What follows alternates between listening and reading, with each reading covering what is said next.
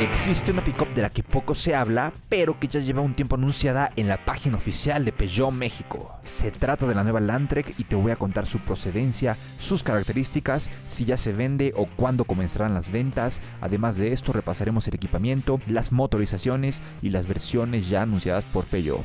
Sean bienvenidos a Hoy Solo Quiero Hablar de Autos, mi nombre es Pablo Silva y sin más introducción, comenzamos.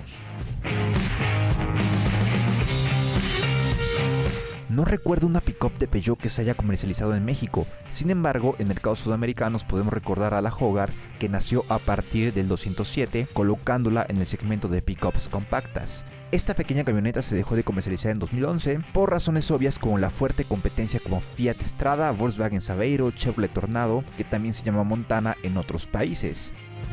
En 2017 vimos anunciado otro modelo denominado Peugeot Pickup. Sí, así de simple, Pickup pero nunca supimos más de este lanzamiento, aunque pudimos recabar datos de que esta camioneta se basaba en la Nissan D22, que es la generación anterior de lo que hoy conocemos como Nissan NP300 Frontier o Navara en otros países. Por lo tanto, al ver anunciada la nueva Landtrek, pensamos que se trataba de la NP300 de Peugeot, sobre todo por el corte triangular en la ventana trasera característico de la NP300 Frontier de Nissan, doble cabina. Por cierto, mismo detalle de diseño que nos dio la pista de que la Mercedes-Benz clase X estaba totalmente basada en la pickup más famosa de Nissan. En fin, a pesar de que no es un producto derivado de Nissan, sí es derivado de una colaboración de grupo PSA con la marca china Chang'an. En concreto se trata de la Chang'an Kaicheng F70, en México todavía existe desconfianza de las marcas provenientes de este país asiático. Sin embargo, hay que mencionar que Chang'an es una marca que ha colaborado con Ford, Mazda y Suzuki, además de que ha colaborado con el ya mencionado grupo PSA. Tiene presencia en América del Sur, es una de las grandes armadoras chinas y encima de todo esto se dijo que planeaban llegar a México, aunque no sabemos si este plan seguirá en pie en la era post pandemia. Viendo todos estos puntos nos empezamos a hacer la idea de que la Landtrek será un gran producto. Y tiene que serlo. Llegará a competir con las reinas del mercado de pickups medianas como la Toyota Hilux, la Ford Ranger, la NP300 Frontier y todas las demás que me faltan por mencionar. Hablemos del diseño exterior de la Peugeot Landtrek. Tomen en cuenta que nos basaremos en lo que se puede encontrar en la publicidad de la página de Peugeot México y que cabe la posibilidad de que el producto que llegue tenga algún cambio. Por el frente lo primero que llama la atención son las luces diurnas LED que se encuentran en la parte inferior de los faros delanteros. Se extienden hacia la parrilla y una vez aquí se unen con otras luces diurnas que están colocados verticalmente en los extremos derecho e izquierdo de la parrilla. Y hablando de la parrilla, esta viene enmarcada en plástico cromado con el nombre Peugeot en la parte superior y el logo del león en la parte central. Por el costado llama la atención los espejos retrovisores cromados, al menos por la parte superior, y vemos que integran luces direccionales. Tenemos más detalles en cromo como las manijas de las puertas y una línea que recorre la parte baja de las ventanas laterales. Además podemos ver roll bar en la batea y unos rines de aluminio bitono, además de estribos laterales para acceder al vehículo de manera más sencilla. Por la parte de atrás vemos el león y el nombre de la marca, puestos orgullosamente al centro de la tapa de la batea. Observamos que en la versión más equipada la manija para abrir la batea viene cromada, así como las partes bajas laterales de la defensa. Las luces de stop son LED con un diseño que se nota moderno y elegante. Podemos ver un bedliner pero no las barras de protección de la luneta trasera. Sin embargo, estas barras están presentes en las versiones de trabajo de la Landtrek. Si has visto los interiores de 3008 o de 5008, ya estarás más que familiarizado o familiarizada con el interior que ofrece Landtrek. Llama la atención la pantalla central de 10 pulgadas que por cierto ofrece un disco duro de 10 GB y cámara de visión 360 que ayudará en las rutas 4x4 que decidas transitar. Por debajo del sistema de infoentretenimiento tenemos las dos ventilas centrales y el climatizador automático Bisona. Más abajo encontramos unos botones de diseño elegante que son atajos para algunas funciones del sistema de infoentretenimiento, así como para accionar las intermitentes. El botón de volumen está bien posicionado ya que lo encontramos muy cerca de la palanca de velocidades. Tenemos espacio de almacenamiento y conectores para USB normal y USB tipo C. Por encima de la palanca de transmisión encontramos una perilla para seleccionar los modos 4x4. De esto hablaremos más tarde. Solo nos falta mencionar que cuenta con freno de mano mecánico, dos portavasos de generosas dimensiones y una consola central para guardar cosas que también hace la función de reposabrazos.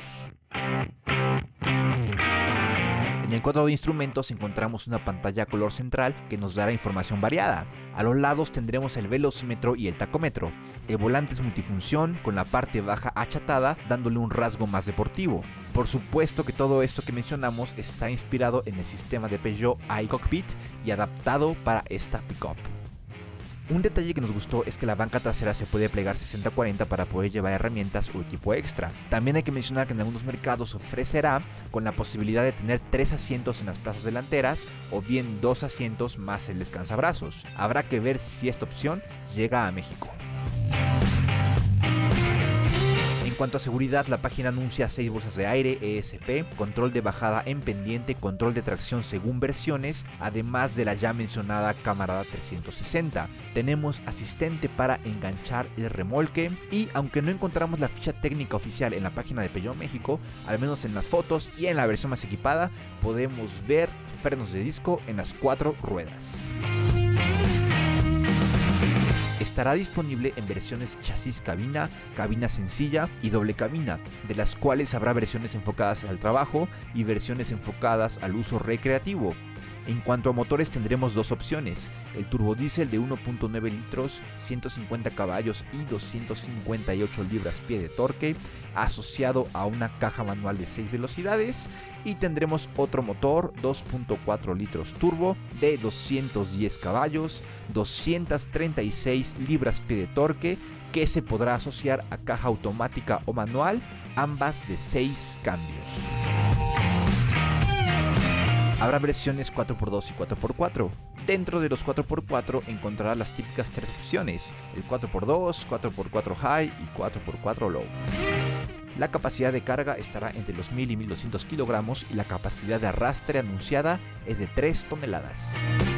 Se empezará a producir en China ya que su hermana se produce en este país. Sin embargo, hay posibilidad de que se produzca en Argentina o en Uruguay. Landtrek tiene muchos competidores y te mencionaré todos. Aunque de momento no hay precios confirmados, consideramos que los precios pueden variar mucho dependiendo del equipamiento.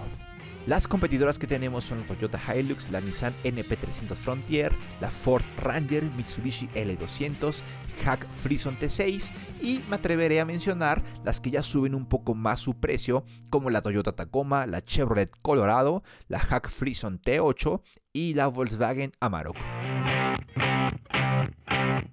Por lo tanto, si quieres comprarte una pickup de este segmento que se adapte perfectamente a ti, te sugiero que veas muchas reseñas, pero sobre todo que vayas a las agencias a manejarlas, porque no hay nada como tener el producto para verlo, tocarlo y manejarlo. Así seguro saldrás con la pickup perfecta para tus necesidades.